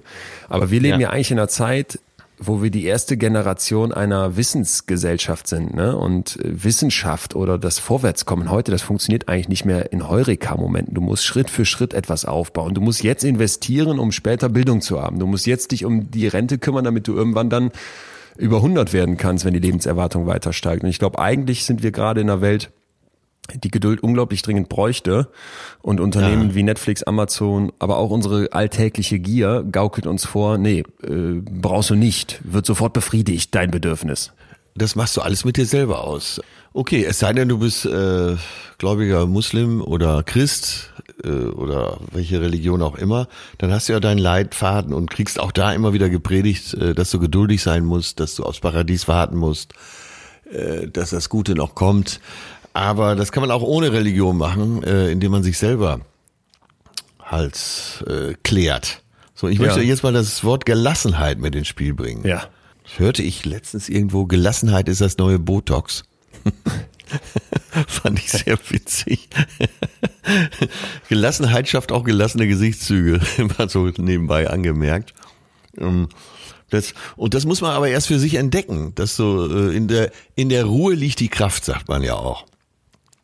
Das könnte vielleicht in die richtige Richtung weisen. Und äh, als junger Mensch äh, sagt dir das noch gar nichts. Ich bin jetzt so langsam in dem, in dem Alter, wo Gelassenheit für mich das fast das schönste Wort ist. Und äh, naja, diese Krise hat dazu geführt, dass ich ganz wenig Stress nur noch hab und aussehe wie der wie das blühende Leben. Nicht eine Falte im Gesicht. Hammer. Aber das ist auch, glaube ich, dann wieder die Erfahrung, die sonst von deiner Lebensrealität und vielleicht auch von deinem bisherigen Werdegang abweicht. Wir haben ja schon mal öfters gesagt, dass ich, glaube ich, Ja. äh, so diesen Weg, den du da schon gegangen bist, an vielen Stellen noch, noch gehen müsste, weil ich einfach jünger bin ne? und manchmal auch mich so sehr danach sehne, das eigentlich schon zu haben, was du schon hast. Weißt du, was ich meine? Ich habe letztens mit meinem total, Vater gesprochen Ja. und der meinte, ey Leon, seitdem ich nicht mehr in die Schule muss und dieser ganze Stress weg ist, der schläft durch, der kümmert sich da um seinen Rasen, der fährt zum Baumarkt, macht, prödelt und tut und kommt super klar. Und dann habe ich dem gesagt, Vater, das ist eigentlich immer für mich so das, das, das, was ich ganz oft im Leben anderer als Fehler empfinde, wenn die so sind, dass sie sagen, jo, jetzt bin ich, jetzt bin ich 60, jetzt bin ich Rentner, jetzt habe ich mein Ausstiegsszenario endlich erreicht und ich bin, ich bin raus und jetzt bin ich entspannt. Und dann habe ich das Gefühl, eigentlich muss dieser Zufluchtsort den du dir immer ersehnst, der muss schon vorher Teil deines Lebens sein. Weil du guckst da nicht zurück und sagst, oh, jetzt habe ich, ich, die Jahre gibt dir keiner wieder. Und wenn du da Ja, dich ja. die ganze Zeit in Ungeduld verlierst, wirst du am Ende nicht sagen, jetzt habe ich das Rentenalter endlich erlangt und, und entspanne mich jetzt und habe dann aber eben im Zweifel, weil ich, weil ich schon drei Herzinfarkte hatte in der stressigen Zeit davor, äh, viel zu wenig noch vom Leben. Das ist eigentlich total Ja. dumm. Ja, genau, genau. Wär, deshalb eben die Frage, was brauchst du wirklich? Äh, wir hatten ja eben die Bulthauptküche als negativstes Beispiel des Ganzen. Und äh, der wunderbare Jürgen Domian, mit dem ich ja auch schon einige Male zusammenarbeiten durfte und mit dem ich auch befreundet bin, der ist, ist so ein schlauer Kerl auch. Aber der lebt zum Beispiel zu Hause so, dass, dass, der hat gar keinen Luxus. Der, der braucht nicht viel Geld. Der hat wenig Konsum, der braucht nicht viel Geld und da liegt sehr viel Glück. Und eben Ja. auch Gelassenheit. Ja, auch vielleicht nochmal, du weißt, dass ich überhaupt kein religiöser Typ bin und äh, auch eher transzendent und esoterisch ganz, ganz wenig, aber zunehmend ja irgendwie in diese Richtung komme, nicht jetzt, dass ich Religion gut finde, sondern dass ich so in diesem über, überordnenden Gedanken irgendwie was finden kann. Und ich habe ein Buch gelesen äh, vor einiger Zeit, da ging es auch um die Geduld der Welt, verlinken wir euch auch in der Infobox. Ich glaube, es gibt es leider nur auf Englisch, aber es war großartig, denn der Autor, der machte so einen Kontrast auf und der sagte, im Prinzip bei der Geduld, dass wir ja alle wissen, dass das eine Tugend ist, ne? Und dass das früher mal ganz wichtig war, so wie Mut oder Fleiß oder Treue. In allen Religionen ist das eine, eine große Tugend. Und wir heute aber diese Geduld mit, mit Füßen treten und das eigentlich kaum noch aushalten. Und äh, den Begriff, den der dann einbrachte, und den hätte ich damit erstmal gar nicht in Verbindung gebracht, Homo faber. Der schaffende Ja. Mensch. Ja, und jetzt pass auf, dessen Gedanke war, Ja, zu ja, sagen, ja. wir haben im Prinzip unser Menschsein mit dem Schaffen gleichgesetzt. Woran machst du denn fest, wer du bist und was du, was du erreicht hast? Das sind diese Erfolge. ja, ne? Eine ja, Lücke im ja, Lebenslauf ja. musst du weg erklären im Ja. Bewerbungsgespräch. Mit der Rente kommt dann bei ganz vielen Menschen äh, oft die Depression, weil die plötzlich nichts mehr mit sich anzufangen wissen. Und wir sprechen eigentlich seit Generationen von diesem Homo faber, der Mensch, der etwas schafft, ohne mal zu hinterfragen, warum müssen wir eigentlich tun? Warum müssen Ja. wir eigentlich immer vorwärts? Warum äh, habe ich so einen Produktivitätsfetisch entwickelt? Und da wäre ich ja, komplett in, dabei. Gerade in Deutschland. Gerade in Deutschland. ja, genau da, genau da. Und äh, Und schon sind wir wieder bei Max Frisch, ja. Wie immer. wie immer. Homo faber. Homo Ja. faber. Und das ist halt, das ist halt dann das, wo, wo ich denke, das funktioniert nicht. Du musst es schaffen, das zu trennen. Du musst es schaffen, dass dieses Tätigsein und dieses, äh, Ja. so wie viel Glück zieht man daraus? Ich wurde jetzt schnell befördert. Ich habe mein erstes kleines Unternehmen gegründet und das läuft auch noch. Ne? Ich habe dieses Jahr wieder das, das, das, das, das geschafft. Im Gegenzug zu sagen, ich habe gewartet oder ich habe auf irgendwas gewartet oder ich hab mit, bin etwas, bin irgendeiner Sache mit Geduld begegnet, äh, da wird ja, ja, jeder sagen, ja, so hinter vorgehalten an, guck dir den Deppen mal an, ne? der macht hier auf langsam und und und äh, ja, aber nur kurzfristig. Nur, ne? kurz, nur kurzfristig. Aber äh, Leon, du hast es äh, letztens doch zu mir im privaten Gespräch gesagt, äh, hast Erich Fromm zitiert und der hat, und ich verkürze es jetzt nochmal, aber er hat gesagt, wir müssen vom Haben zum Sein kommen. Ja. Ja, und da liegt das Glück. Äh, das war für mich so ein, so ein wieder so ein, ich habe ja hier schon mal von diesen Gold Nugget Gedanken erzählt, die ich irgendwie für mich so sammle. Und das war wieder so einer. Ich habe im SWR 2 Wissen Podcast, den ich euch dringend empfehle und euch ebenfalls verlinken werde, davon erzählt, oder die haben davon erzählt, von Erich Fromm erzählt, dessen Leben und haben auch das Buch von ihm Haben oder Sein beschrieben. Und da geht es im Prinzip darum, dass der sagt, äh, es gibt so in unserem menschlichen Verhalten zwei, zwei Pole. Ne? Einmal, ich muss irgendwas haben, ich brauche Status, ich brauche Erfolge, ich brauche Dinge. Und dann gibt's das Sein. Also was macht mich als Persönlichkeit eigentlich wirklich genau. aus? Und das, was, was, was mich daran so wirklich festgenagelt hat, war dann, dass er im Prinzip den Kapitalismus aus psychischer Sicht darüber erklärt. Er hat gesagt, der Kapitalismus hat es geschafft, dass wir haben wollen, was wir sollen. Also wir wollen, ja. was wir sollen. Das war mein absoluter ja, ja. Lieblingssatz in, in dieser Woche, ist schon ein paar Wochen her, wo ich so dachte, jo, die, der Kapitalismus schafft es, dass du jedes Mal das neue iPhone brauchst, dass du neue Sneaker haben möchtest, dass du eine genau. dickere Karre, eine Bulthauptküche und eine, eine fette Bude haben willst äh, und dass du das willst, was du sollst, damit das System weitergeht, damit Wachstum da ist, damit Ungeduld im Prinzip befeuert wird. Äh, das ist der Kerngedanke. Gut, dass du es äh, gut, dass du es sagst, weil das stimmt. Das ist das ist vielleicht echt die die die Krux an der Sache. Ja, und das befeuert eben unser, das ist unser System. Und dieses System, äh, Konsumsystem letztendlich, äh, das setzt uns unter, unter Druck und macht uns kaputt. Ja. Und aus dem Kreislauf müssen wir ausbrechen. Ja. Total. Und ich erlebe es wirklich auch so, dass insbesondere, glaube ich, jungen Menschen, und da würde ich mich jetzt weiterhin einfach lässig zuzählen, äh, dass uns ja. erklärt wird, dass in dieser Hektik oder in diesem schnellen, manchmal wird es nicht so genannt und es wird ja auch nicht gesagt, Geduld ist was Schlechtes. Das läuft immer eher so zwischen den Zeilen ab, ne? So nach dem Motto, jo, die Studiengänge, die dampfen wir jetzt mal zusammen, da machen wir ein Bachelor-Master-System, dann verkürzen genau. wir die Abiturzeit Stimmt. und ihr kommt bitte Sehr schon fertig aus der Schule, ne? Und so dieses Rennen hektisch durch unser Leben Studentenleben äh, stand ja. doch früher für totale Lässigkeit, Zeit zu haben, äh, klar auch für die Saufgelage, aber auch Zeit zu haben, sich auszuprobieren. Alles vorbei. Es muss jetzt schnell gehen. Voll unter Dampf. Es muss schnell gehen. Regelstudienzeit. Ja. Regelstudienzeit. Und ich habe immer das Gefühl, auch wenn ähm, ich mir so alternative Modelle angucke, Fernstudium, digitaler Campus, alles mit äh, Vorlesungen online ja. abgefilmt, das merken wir ja vielleicht in dieser Corona-Zeit jetzt gerade auch. Der erste Blick darauf ist, boah, ist die Technik ein Segen. Wir müssen die Unis nicht dicht machen, es geht weiter. Und toll, dass Deutschland ja. da jetzt so aufholt.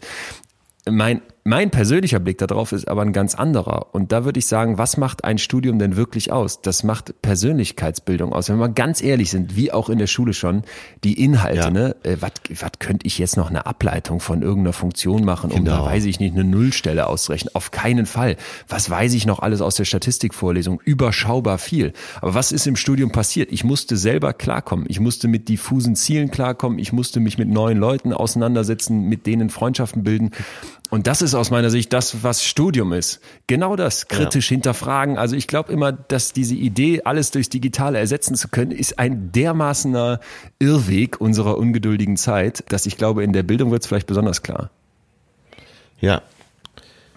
Ja, du musst ja auch, äh, okay, du hast jetzt äh, promoviert, aber um dahin zu kommen, musst du ja auch Geduld mitbringen so, so, so oft saß ich da und wollte aufgeben und habe gedacht, boah, ja. du rennst von einem Irrweg in den nächsten und das hat nicht geklappt und das schaffst du nicht. Beim Buch jetzt dasselbe. So wie oft habe ich schon gesagt, warum zwängst du dich da einfach eigentlich durch? Ne? Jeder, der schon mal schon mal geschrieben hat, ob es Hausarbeit war oder Buch oder was auch immer, äh, du sitzt da ja oft und denkst in deinem stillen Kämmerlein, boah, nervt das alles und ich komme nicht vorwärts. Und wenn du da nicht mit Geduld dran gehst, du packst halt nicht. Also aus meiner, meiner Erfahrung. Du hast kaum eine Chance. Wie können wir denn äh, von dem Punkt aus jetzt nochmal wieder ganz bereit werden? Ich, ich, würde, äh, ich würde vorschlagen, wir werden insofern breit, als dass wir uns mal fragen, äh, wie schaffen wir es denn vielleicht Geduld wieder aufzubauen? Also so aufs gesamte Leben betrachtet. Wir haben ja am Anfang die drei Komponenten, so diese Zwischenmenschlichkeit, diese Herausforderungen im Leben, die vielleicht auch oft Tiefschläge sind und eben so dieses alltägliche abwarten müssen, kennengelernt. Und vielleicht fragen wir uns mal, wie man dafür Geduld wieder aufbauen kann, um damit klar zu, klarzukommen. Ja, ja. Und dafür äh, darf ich dir erstmal eine, dich abholen mit einer kleinen, Ja. wie, ich finde, hochspannenden Forschungs, äh, von einem kleinen hochspannenden Forschungsbereich, wo man sich fragt, ähm, was, was macht denn eigentlich so Geduld im Hirn oder wie funktioniert denn eigentlich Geduld? Und ich glaube, wenn man das begriffen hat, dann, dann haben wir einen guten Einstieg, um, um so diese Frage zu beantworten, wie können Ja. wir Geduld wieder für uns gut. aufbauen. Ja. Äh, pass auf, du musst dir dafür klar machen, dass die meisten Menschen ja eine sehr konkrete Vorstellung davon haben, wer sie selbst sind. Das muss nicht stimmen, ne? Wir haben ja letztes Mal bei Männlichkeit Das wollte ich aber gerade sagen. ja, muss nicht stimmen, aber wenn ich dich jetzt fragen würde, äh, wer bist du, dann würdest du mir ja wahrscheinlich irgendwie was beschreiben können, wie so eine Produktbeschreibung ähm, beim, Ja, aber bei, das bei ist doch die, äh, die philosophische Frage schlechthin. Wer bin ich?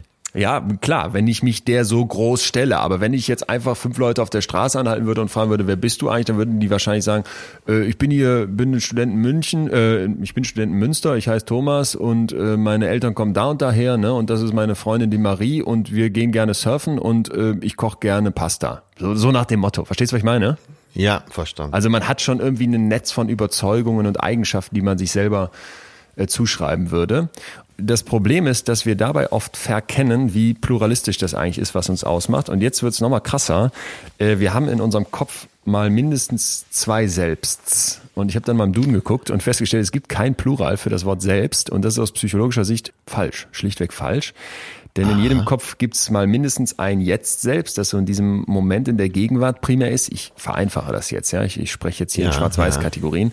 Und dann gibt's ein Zukunft selbst. Und dieses Zukunft selbst, das hätte gerne weniger Bauchspeck, ne, äh, im Sommer am Strand. Und das Hier und Jetzt selbst läuft am, an der Pommesbude vorbei, riecht den Duft und, und zieht sich Pommes-Schranke rein, weil, weil es so, weil es jetzt gerade so gut schmecken würde.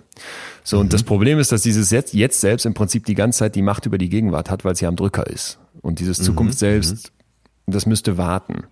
Und Ja, jetzt sind ja. Wissenschaftler also hingegangen und das kommt jetzt hier gerade eben nicht, weil ich mir das theoretisch überlege, sondern weil man es tatsächlich in der Praxis zeigen kann. Und dann haben die Menschen in den Hirnscanner geschoben und haben die gebeten, an sich selbst zu denken. So, und dann haben die sich angeguckt, welche Hirnareale poppen da eigentlich besonders signifikant auf. Und dann haben die dieselben Menschen gebeten, mal an wen Fremdes zu denken, ne, den die nicht kennen. Und dann konnten die zeigen, okay, da gibt's Unterschiede. Also wenn wir an uns selbst denken, ist im Hirn was anderes los, als, als wenn wir an jemand Fremdes denken. Das heißt, unser Hirn kann zwischen unserem eigenen Selbst und einem fremden Selbst recht gut unterscheiden. Und jetzt, Ja. jetzt wird's spannend, dann haben die die Leute nochmal in diesen Hirnscanner geschoben und haben die gebeten, an sich selbst, aber nicht jetzt, sondern in zehn Jahren, also in der Zukunft zu denken. Und dann konnten die zeigen, dass diese aufpoppenden Hirnareale jetzt plötzlich ganz anders waren als die bei dem Denken an sich selbst im Augenblick. Verstehst du? Ja. Das heißt, dieses Zukunft Ja. selbst in unserem Kopf ist im Prinzip eine Art fremde Person und noch viel krasser. Das Also fand ich- ganz was anderes. was, was Und- sehr, ist, sehr anderes, ja. Ja, also, verstanden. Und, und ist uns auch eben fremd, ja. ist uns fremd. Es ist nicht, es bin nicht ich, wenn man so möchte, oder nur zum Teil. Und das Hammer-Experiment dazu geht so. Da haben Wissenschaftler also für einen Versuch sich Probanden range, rangezogen und haben denen gesagt, pass mal auf, die haben denen so eine Schüssel hingestellt mit einer ekelhaften Brühe aus Sojasauce und Ketchup, so ein Mix. Ich habe das mal zu Hause nachgemischt, gemischt. Das riecht ekelhaft, das sieht ekelhaft aus. Und dann haben die den Leuten erklärt, das war eine Lügengeschichte. Pass mal auf, äh, ihr müsst da bitte gleich möglichst viel von trinken, denn wir wollen eure emotionalen Reaktionen messen.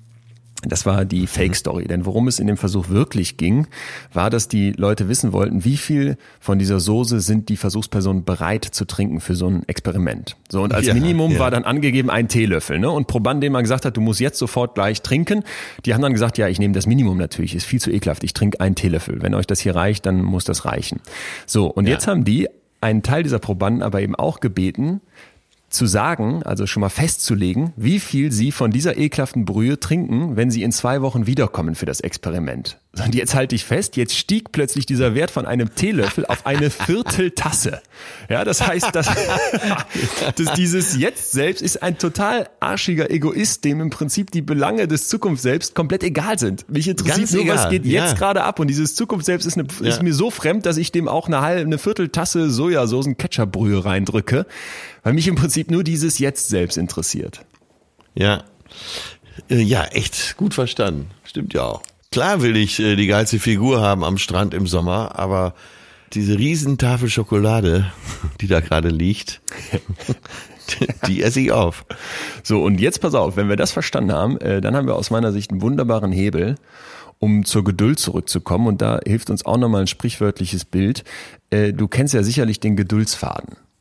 Ja. Ne? Also, und ich habe mich immer gefragt, äh, woher kommt das eigentlich? Und Habe ich mir notiert hier als Ja. äh, Äh, Das Gedanken, ist jetzt ja. keine, ich weiß den wissenschaftlichen Hintergrund nicht, wo das Sprichwort wirklich herkommt, aber meine Erklärung für mich alleine ist jetzt, dieser Geduldsfaden ist die Verbindung zwischen dem Jetzt selbst und dem Zukunft selbst. Darüber hängen die im Prinzip aneinander.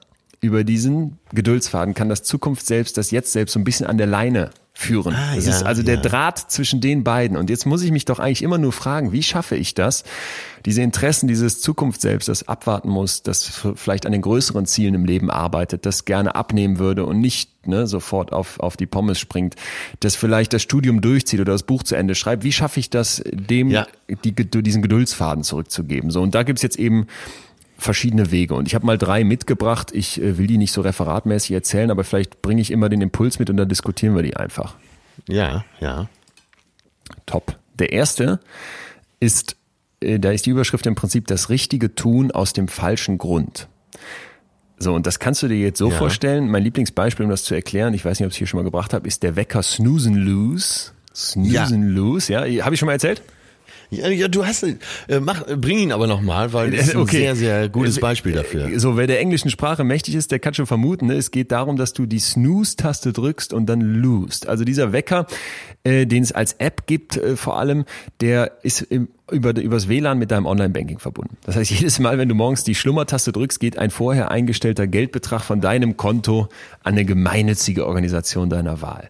So, und im Prinzip passiert hier genau das, was dieser Begriff das richtige Tun aus dem falschen Grund beinhaltet. Ja. Ich mache das, was im Interesse meiner nahen Zukunft liegt, nämlich ich stehe pünktlich auf, worauf das jetzt selbst natürlich überhaupt keinen Bock hat, äh, indem ich mir einen Grund liefere, der eigentlich nichts mit dem Aufstehen zu tun hat, nämlich ich würde sonst Geld verlieren.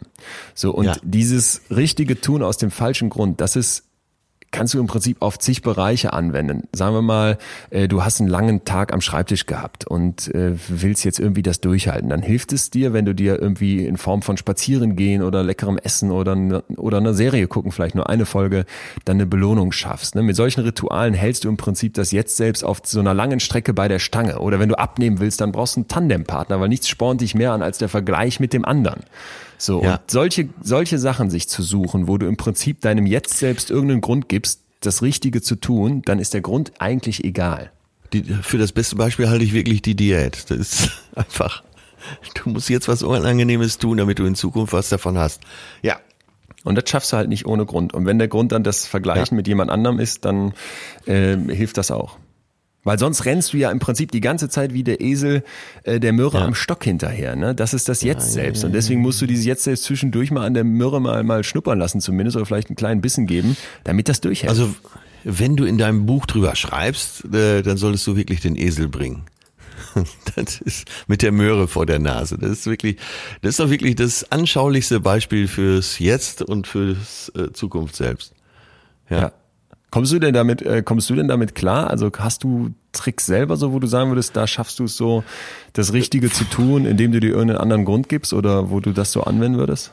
Ich bin ganz äh, ehrlich, das, das hängt immer entweder vom Projekt ab oder von der Phase, in der ich gerade bin. Wenn ich äh, eine Vorbereitung habe auf eine Tour, ich brauche ein neues Programm, dann äh, muss ich mich halt drei Monate quälen, damit ich irgendwas aufs Papier kriege und äh, lustige Dinge er, erdenke, erarbeite. Und dann geht's erst los. Dann werde ich belohnt, wenn ich auf der Bühne stehe und der, die Hütte steht Kopf. Macht manchmal überhaupt keinen Spaß, schon das auf Tour sein, aber nicht das Vorbereiten. Aber gelernt habe ich, gut vorbereiten, hinterher viel Spaß. Ja, das wäre so ein Beispiel. Bin allerdings auch jemand, der, wenn die Tafel Schokolade hier liegt, der die auch wirklich aufisst. Obwohl ich weiß, zu meinem Zukunft selbst tut das nicht gut. Punkt zwei, das hat mir sehr, sehr gut gefallen, weil da ein äh, schlauer Präsident mit schlauen Sprüchen zumindest drin vorkommt. Und zwar dem Wichtigen einen Hauch von Dringlichkeit geben. Äh, muss ich erklären, und zwar äh, versteckt sich diese Idee in einer Rede, die ich gefunden habe, äh, vom amerikanischen Präsidenten Dwight D. Eisenhower. Und ja. äh, von dem muss man wissen, dass das wirklich so ein richtiger Tausendsasser war. Also der ist in sehr ärmlichen Verhältnissen ins Leben gestartet und wurde dann aber früh zum General der Alliierten im Kampf gegen Hitler. Er hat dann nach dem Krieg die renommierte Columbia University geleitet, war Oberbefehlshaber der NATO, hat den Startschuss der NASA gegeben und des Internets und so weiter und so fort. Und er hatte also ein sehr, sehr krasses Leistungspensum, weswegen dem äh, oft ein raffiniertes Zeitmanagement nachgesagt wird. Und ich weiß nicht, ob du die Eisenhower Matrix kennst. Äh, das ist so ein Klassiker des Zeitmanagements, mit der, der aber übrigens nee, die kenne ich nicht, aber ich, ich weiß, dass er äh, wirklich jemand war, der äh, sich sehr mit Zeitmanagement befasst hat. Ja. So, und pass auf, jetzt äh, besucht der 1954 eine, eine, eine Universität in der Kleinstadt Evanston am Lake Michigan. So, und mhm. in dieser Rede fallen im Prinzip zwei Aussagen zum Thema Geduld. Die erste, die beschreibt ein Dilemma, das dann auch weltberühmt wurde, was, was viele vielleicht als Zitat kennen. Und die zweite, den zweiten Teil dieser Rede, den kennt kaum jemand, den habe ich aber rausgesucht, weil ich dann quasi die komplette Rede gelesen habe und der hat mich eigentlich viel mehr begeistert. Also erst der ja. erste Teil, äh, ich habe zwei Arten von Problemen. Die dringenden und die wichtigen. Die Dringenden ja. sind nicht wichtig und die Wichtigen genau. sind niemals dringend. Ne? Das habe ich mir als Zitat auch rausgeschrieben. Ja. Hammerding, Hammerding. Das findest du überall genau. im Netz. Äh, das kennt jeder und ich finde, das benennt ja auch eine, eine, eine Schwierigkeit, die wir, glaube ich, alle kennen. Irgendwie eine Aufgabe ist dringend, wenn man sie direkt angehen muss, weil sie sonst ihren Sinn verliert. Äh, eine wichtige Aufgabe ist also eine, die ja sich eher so an den großen Zielen und Missionen ähm, und unseren Werten orientiert. Also was so das Leben wirklich im, im Großen ausmacht. Und das Problem ist ja, ja was wir glaube ich alle kennen, wichtig. dass diese, dass ja. diese wichtigen Aufgaben eigentlich immer erst dann dringend werden, äh, wenn es zu spät ist. Ne? Also ich, ich persönlich kenne das so. Immer wenn ich irgendwie ein ganz großes Projekt habe, dann, dann werde ich erst dann aktiv, wenn der Druck so groß wird, dass, dass, dass ich quasi kurz vor der Deadline stehe. Weil vorher schaffe ich dieses wichtige Ding nicht anzugehen. Es gibt so viel Dringendes, das mich davon ablenkt. Ja, ja. So, und dann kommt jetzt der zweite Teil und da finde ich, äh, liegt dann der Hase im Pfeffer. Äh, wir sind also zurück auf diesem Campus der Northwest University in dieser kleinen Stadt und Eisenhower erklärt dann den jungen Menschen dort Folgendes. Nun denke ich, das ist das Dilemma des modernen Menschen. Das, was wir gerade kennengelernt haben. Und dass Sie hier sind, kann Ihnen helfen, das Wichtige vor uns zu platzieren und vielleicht sogar, so und Achtung, halte ich fest, jetzt kommt der zentrale Satz, dem Wichtigen einen Hauch von Dringlichkeit zu geben. Und aber das war, ich habe gedacht, das ist doch, warum ist der ja, Satz nicht berühmt? Ja. Darum geht es. Du musst den großen, wichtigen Dingen in deinem Leben eine gewisse Dringlichkeit geben, sonst fallen die immer hinten über. Sonst bist du ja, immer am Prokrastinieren, ja. suchst dir Ersatztätigkeiten, ne? fängst mal wieder an, die Fenster zu putzen, statt an der Bachelorarbeit zu arbeiten. Machst irgendeinen Mist, updatest deinen Flashplayer, habe ich selber schon gemacht, weil ich keinen Bock mehr hatte, weiter irgendwie am Text zu schreiben. So, und äh, das sind doch eigentlich die Momente, wo ich glaube, wenn es dir irgendwie gelingt, diesen wichtigen Dingen im Leben eine gewisse Dringlichkeit zu geben, dann rücken die in den Vordergrund. Absolut. Das hat sich bei mir, äh, ohne dass ich äh, dann besondere Rangehensweise hatte, hat sich das so ergeben aus den ganzen äh, aus den ganzen Dingen, die ich machen wollte und viele Dinge, die ich eben nicht geschafft habe, bin ich irgendwann angefangen, mir die Dinge, die wirklich eine Dringlichkeit haben, mir aufzuschreiben und mich erst darum zu kümmern und erst auch dann an die anderen Dinge zu denken. Ja. Ja, und das ist halt der Punkt. Ne? Und ich glaube, äh, wenn du dir einfach mal jeden Tag klar machst, dass du dir, dass du diese dicken Bretter nur dann bohren kannst, wenn du diese großen Aufgaben irgendwie auch dringend machst, wenn die Teil deines Daily Business sind, dann, dann nur dann hältst du durch. Sonst wirst du die ganze Zeit von dringenderen Dingen wie nochmal die E-Mails checken, einen Anruf machen, irgendwas kurz in der Firma fertig äh, lösen. Sonst wirst du die ganze Zeit davon abgehalten, weil es gibt immer etwas, das dringender ist als die großen wichtigen Sachen im Leben. So ist es. Weißt du denn, das habe ich mich gefragt, weißt du denn, was für dich wichtig ist im Leben? Kannst du so drei wichtige oder überhaupt wichtige Aufgaben benennen? Oh, jetzt, oh, jetzt gehst du mich aber an. Will ich gar nicht, aber mir wurde halt, kannst auch sagen nein, weil mir wurde selber klar, als ich das zum ersten Mal so anfing zu durchdenken, dass, dass das so trivial klingt, dass man die sich erstmal klar machen muss, was sind eigentlich die wichtigen Aufgaben von mir selbst und ich die auch nicht einfach so benennen konnte. Ja, sag irgendeine, sag, sag eine, okay. Mit, mit Gelassenheit Glück verspüren. Das ist jetzt sehr allgemein gesagt, aber ich war gerade in meinem Kopf noch damit beschäftigt, aber das kann ich zu jeder Zeit auch unterstreichen. Also ich, äh, ich will weder der Reichste sein, ich will weder irgendwo der Beste sein, aber ich äh, möchte schon ein glücklicher Mensch sein. So, und äh, daraus ergeben sich ja schon mal Sachen und Gelassenheit gehört da eben auch dazu. Mhm. Ich weiß nicht, ob du das Gelassenheitsgebet von Reinhold Niebuhr kennst. Nein. Das ist ein amerikanischer Soziologe, Philosoph. Und aber gehört hast du das schon. Es passt so schön zu dem, äh, was Eisenhower sagte. Und äh, ach so, ja, das ist von Reinhold Niebuhr. Äh, das, äh, in dem Gebet bittet er Gott um Gelassenheit, Mut und Weisheit. Ich sag's mal eben, kennt vielleicht der ein oder andere. Es geht folgendermaßen. Gott gibt mir die Gelassenheit, Dinge hinzunehmen, die ich nicht ändern kann. Den Mut, Dinge zu ändern, die ich ändern kann. Und die Weisheit, das eine vom anderen zu unterscheiden. Und das meint ja genau dasselbe. Es meint genau dasselbe. Die Unterscheidung.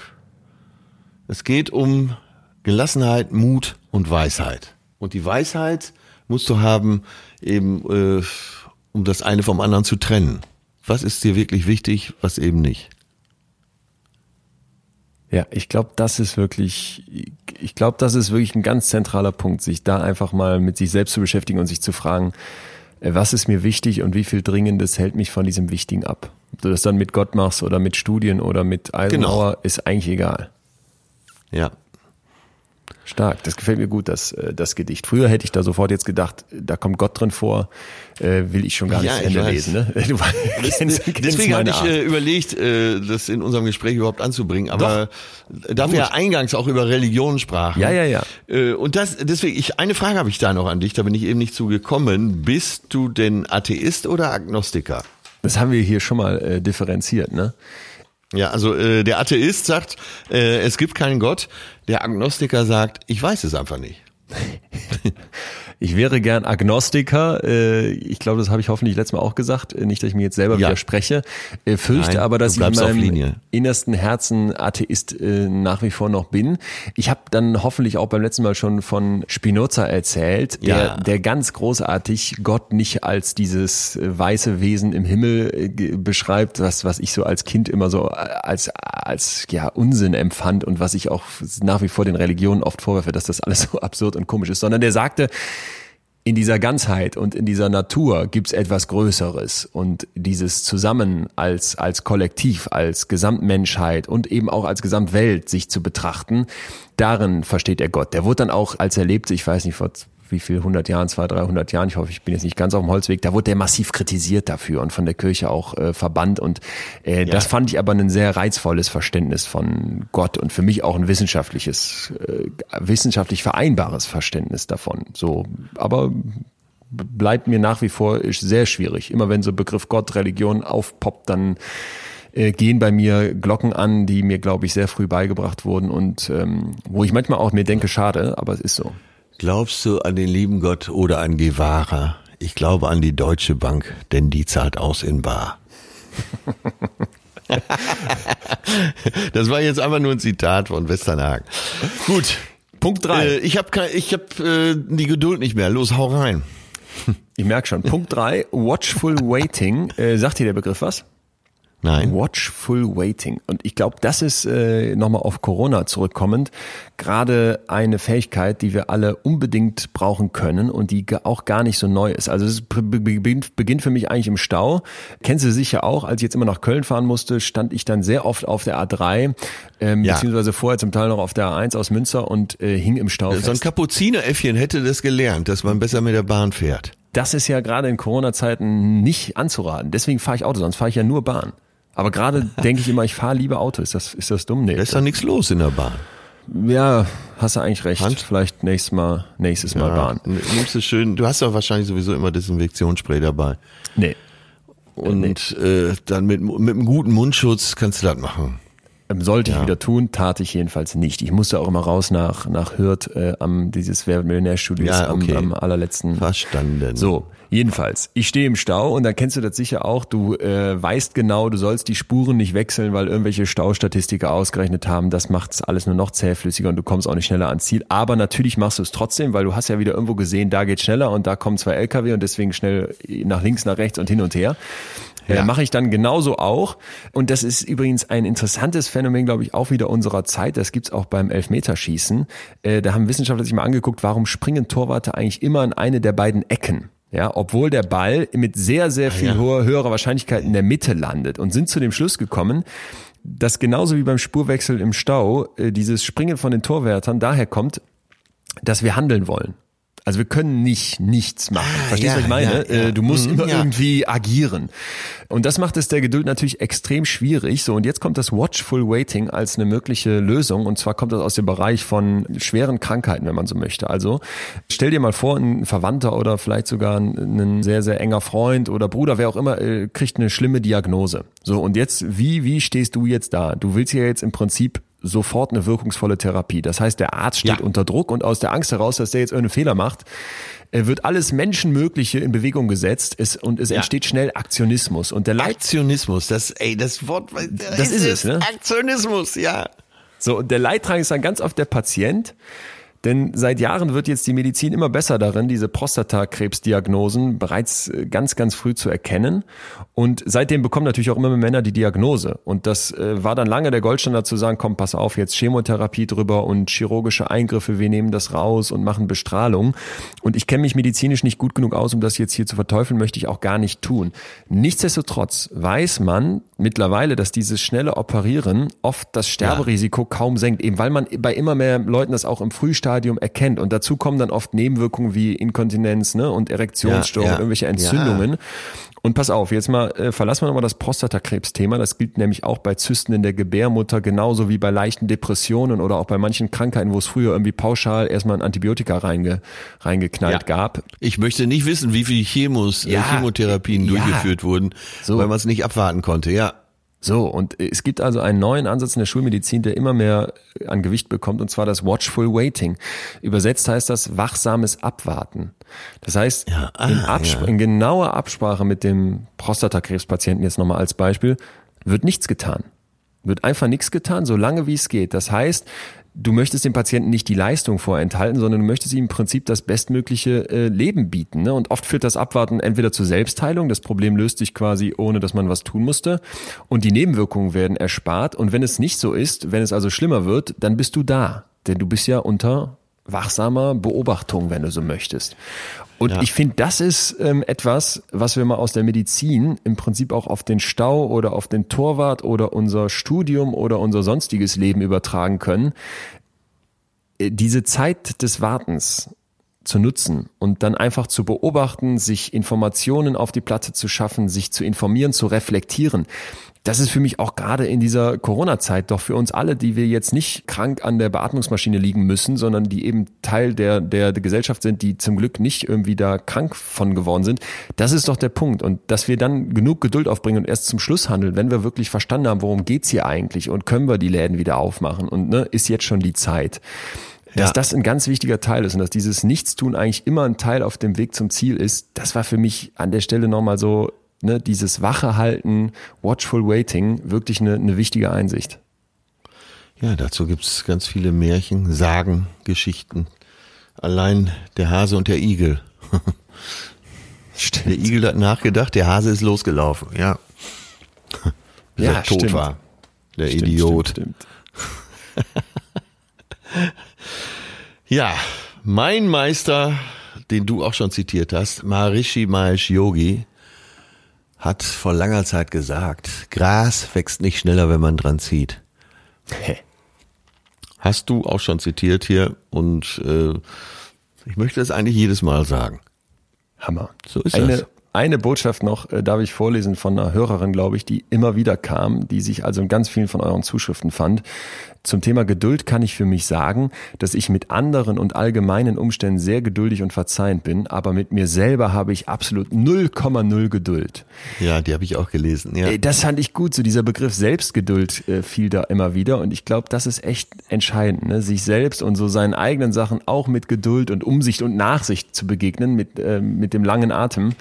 Äh, Das passt vielleicht noch so ein bisschen zu unserer Folge Selbstmitgefühl. Das wäre wahrscheinlich ein wichtiger Ansatz. Mit Sicherheit. Ich, äh, mir kommt gerade in den Sinn, dass so äh, Frauen, die lange schon alleine leben, dass dann gesagt wird, vielleicht den Männern auch, du musst mal deine Ansprüche runterschrauben. Ich muss dann immer so geiern. Nur damit schneller geht, soll man seine Ansprüche runterschrauben. Oder man bleibt gelassen und äh, denkt sich, na ja, wird schon.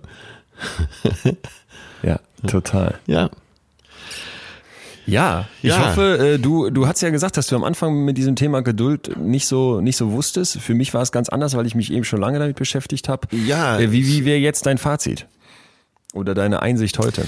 Nee, ich habe genau auf das gewartet, was du gebracht hast, als äh, hätte ich dir vorher schon einen Brief dazu geschrieben, äh, nämlich dass du erklärst, wo äh, Ungeduld her, wo Geduld herkommt und eben auch dann daraus resultierend die Ungeduld. Nämlich, äh, dass man, wenn man für die Zukunft plant und überleben will, es ist ja letztendlich Geduld ist gehört zum Überlebenskonzept dazu. Das heißt, wer nicht sät, kann nicht ernten. Und äh, bis zur Ernte braucht man Geduld. Das fand ich das beste Beispiel. Ja. Und das zweitbeste oder vielleicht äh, vielleicht gleichwertig war eben äh, das im Jetzt, das Jetzt-Ich und das Zukunfts-Ich. der Esel mit der Möhre. Wunderbar. Ja, sagt mir jetzt eine Menge. Das freut mich. Gut. Ja. Da würde ich sagen, hoffen wir und fordern auf zum Nachdenken über Geduld mal als erstes und vielleicht zum Aufbauen oder zum Festigen des Geduldsfadens wieder in unserem Kopf. Und bedanken uns wie immer recht herzlich, dass ihr uns hier so aufmerksam gefolgt seid und auch wie immer für die zahlreichen Nachrichten und Zuschriften. Da können Ja. wir nur weiter zu ermuntern. Schickt uns gerne Feedback. Was hat gefehlt? Was seht ihr anders? Vielleicht auch natürlich immer gerne, was hat euch gefallen? Da machen wir nämlich genauso weiter. Ja, eben auch bei diesem unreißerischen Thema, wo selbst ich dachte, na ja, hm, mal gucken. Aber hat trotzdem sehr viel Spaß gemacht. Wieder doch eine Menge gelernt und werde mal den ganzen Tag so ein bisschen wieder zu grübeln haben, während ich gelassen durch den Wald spaziere. Ich werde das Erich Fromm Buch lesen. Haben oder sein. Ja, dann muss natürlich auch von Erich Fromm die Kunst des Liebens lesen. Das stelle ich dann danach ins Regal. okay.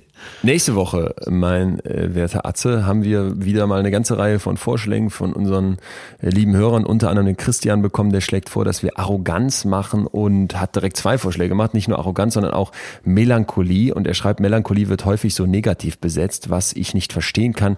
Ich kann mich herrlich melancholisch in Dingen verlieren, ein wunderbares Gefühl, das gleichzeitig Tränen und Lachen zulässt. Äh, danke für diese Zuschrift. Linda hat sich das Gefühl ähm, Lust gewünscht und zum Beispiel Anna, wir haben so viele Sachen bekommen, das Thema Erwartungen, könnten wir auch mal was zu machen. Was wäre dein aktueller Lieblingsgefühlsstrang, den wir weiterverfolgen? Also ich selber hatte mir aufgeschrieben Ego und Egoismus. Ah, ja, Ja, da hätte ich richtig Bock drauf. ja, nee, bin ich äh, sofort dabei. Sag mal, Ja? was, was, ja, total. Sag mal, was. Äh, ähm, und jetzt äh, gerade als Anna vorgeschlagen hatte Lust, habe ich gedacht, Ja. na ja, sicher auch mal wichtig. Lust. könnte viele, viele interessieren. Also äh, beide Themen. Ego, Egoismus oder Lust. Vielleicht schieben wir Lust noch eine Woche und befassen uns mit dem Egoismus. äh, Egoismus, warum? Was ist da für dich der Impuls? Ich habe sofort was im Kopf. Ja, das, äh, wir haben mal über toxische Beziehungen gesprochen. Ja. Und da kamen ja eben viele Zuschriften auch zum Thema äh, Ego und Egoismus. Und dass wir aber eben auch mal beleuchten, wofür Egoismus gut ist. Und äh, was kann man zum Beispiel tun, wenn äh, einer in unserem Umfeld einen übersteigerten Egoismus hat? Mich macht da so auf der großen Bühne, den Namen kann man ja schon kaum mehr hören, ätzt mich jedes Mal an Donald Trump wieder so fertig, wo du das Gefühl hast, äh, die ganze Weltgemeinschaft rottet sich gerade zusammen und versucht irgendwie dieses Virus zu besiegen und ein Mittel dagegen zu finden. Und dann kommt wieder diese orange Bumsbirne aus den USA und äh, versucht die Firmen alleine aufzukaufen und irgendwie das Mittel erstmal äh, Ja. nach Amerika zu ziehen. Ne? America first. America First und das ist irgendwie auf der ersten, auf den ersten Blick aus dem Kapitalismus natürlich natürlich wieder komplett richtig und vielleicht auch raffiniert und das werden bestimmt auch viele Wähler, Wähler äh, honorieren. Aber ich finde es so dumm und so repräsentativ für eine Welt, die, glaube Ja. ich, an ganz vielen Stellen viel zu egoistisch ist. Ich bin, bin gespannt, was wir Positives am Egoismus sehen. Äh, dürfen euch dazu aufrufen, uns alles zum Thema Egoismus gerne zuzuschicken und ansonsten uns wie immer weiter zu empfehlen und vor allem euch eine Woche lang ohne uns gut zu fühlen. Bis dahin würde ich sagen, frohes Schaffen. Ja, geduldet euch bis zur nächsten Folge. Und wie gesagt, ich werde jetzt mal ganz gelassen spazieren gehen und drüber sinnieren, was ich heute gelernt habe. Danke dir, mein lieber Leon, und ich freue mich aufs nächste Mal. Ich sage auch vielen Dank. Mach's gut, Atze. Ciao, ciao. Das war Betreutes Fühlen. Der Podcast mit Atze Schröder und Leon Winscheid. Jetzt abonnieren auf Spotify, Deezer, iTunes und überall, wo es Podcasts gibt.